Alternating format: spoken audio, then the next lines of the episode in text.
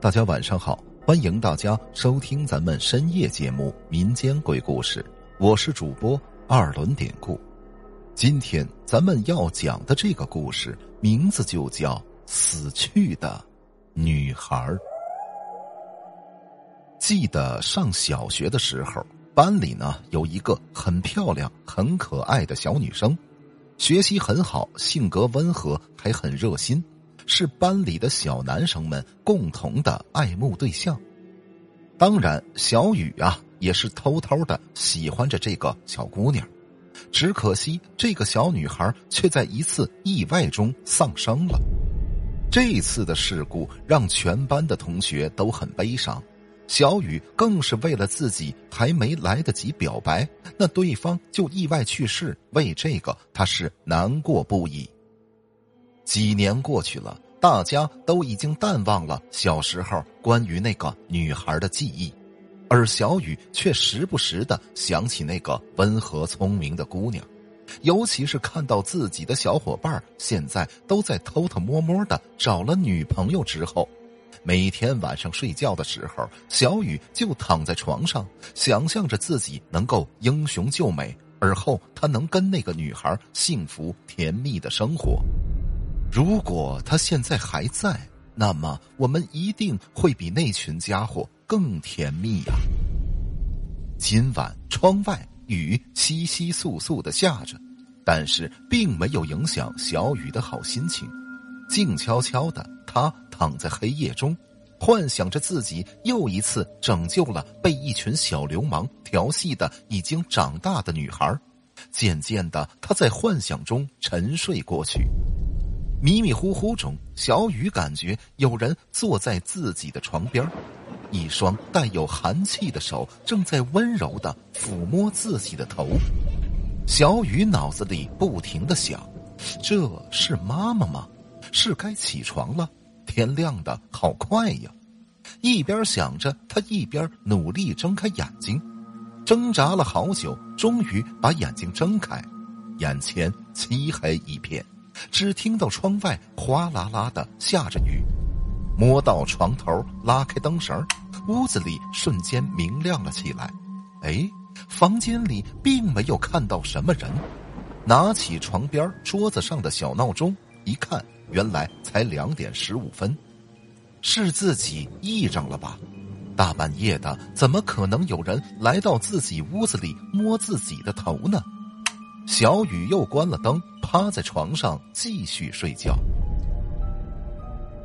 接下来的一段时间里，小雨每天半夜都会感到有人在摸自己的头，醒来一看，每次都是两点十五分，丝毫不差。每晚都是被惊醒，睡眠不足加上胡思乱想的小雨，每天上课都像是在梦游，那整天都迷迷糊糊的。这一天，小雨的妈妈在小雨睡觉的时候就走进了他的屋子里，看着蒙头大睡的儿子，小雨妈妈走过去坐在了床头，却发现蒙在被子里的小雨的身体僵硬了起来。小雨妈妈边拉开被子就一边问：“你最近怎么了？是不是身体不舒服？怎么那么没有精神啊？”小雨看到是妈妈，长舒了一口气。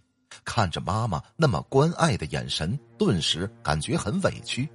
正要向妈妈诉苦的时候，他却想到，如果说被小伙伴知道了，他们肯定会笑话我。之后，小雨就向妈妈摇摇头说：“呃，就是没睡好，没事儿。今天我好好休息，明天就好了。”小雨妈妈见状也没多问，就嘱咐小雨啊，盖好被子，好好休息。之后呢，他就走了。这一夜，小雨怎么也睡不着，就坐起来倚在床头上，下决心要等到凌晨两点十五分，看看究竟是谁在吓唬自己。外边的月光静悄悄的照在地上，没有一丝声响，那是死寂一般。渐渐的，小雨的眼睛开始打架，身体慢慢的半躺在了床上。此时，耳边传来一声轻轻的叹息，好像有人站在自己的床边小雨拼命的挣扎，但是怎么也没有办法睁开眼呐。现在只能依靠感官，他感觉到有人慢慢的掀开了自己的被子。这时候，一双冰凉的手拉住了自己的脚，在一点一点的向外拉着。小雨尖叫一声，是奋力挣扎，不停挥舞的手臂撞上了墙，那是一阵疼痛。疼痛过后，小雨睁开了眼睛。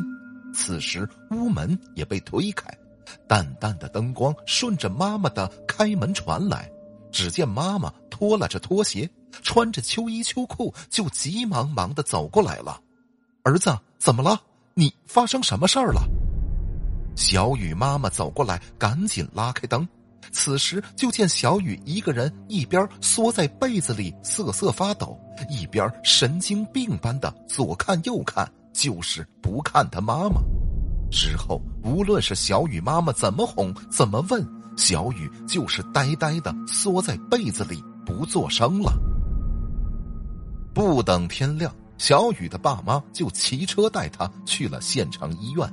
但是医生检查结果却是身体完全正常。此时的小雨像是已经完全处于自己的世界了一样，眼睛只是直瞪瞪的望着前边，对于外界的一切那是都不理不睬。小雨爸妈完全没了办法，只能带着他先回到了家。此后，他的爹妈找过很多偏方、巫医、巫婆什么的，但是都没有效果。小雨还是一直傻呆呆的，那甚至连饭都需要爸妈来喂。一直到很多年之后，村子里呀来了一个化缘的和尚，和尚就告诉小雨的爸妈：逝者已去，是不可追，过度的思念只会让死者回来纠缠祸害活人。之后不知和尚用了什么道法，那痴呆多年的小雨还真就清醒了。从此以后，村里的大人呢都会告诫孩子，在晚上是不能想死掉的人，不然他们就会回来带你的灵魂一块儿下地狱的。好了，今天的这个小故事咱们就讲到这儿了，还是希望大家能通过订阅、点赞、转发、评论本专辑来支持一下咱们节目。分享故事、进群聊天，您都可以加 PPT 五九二八八。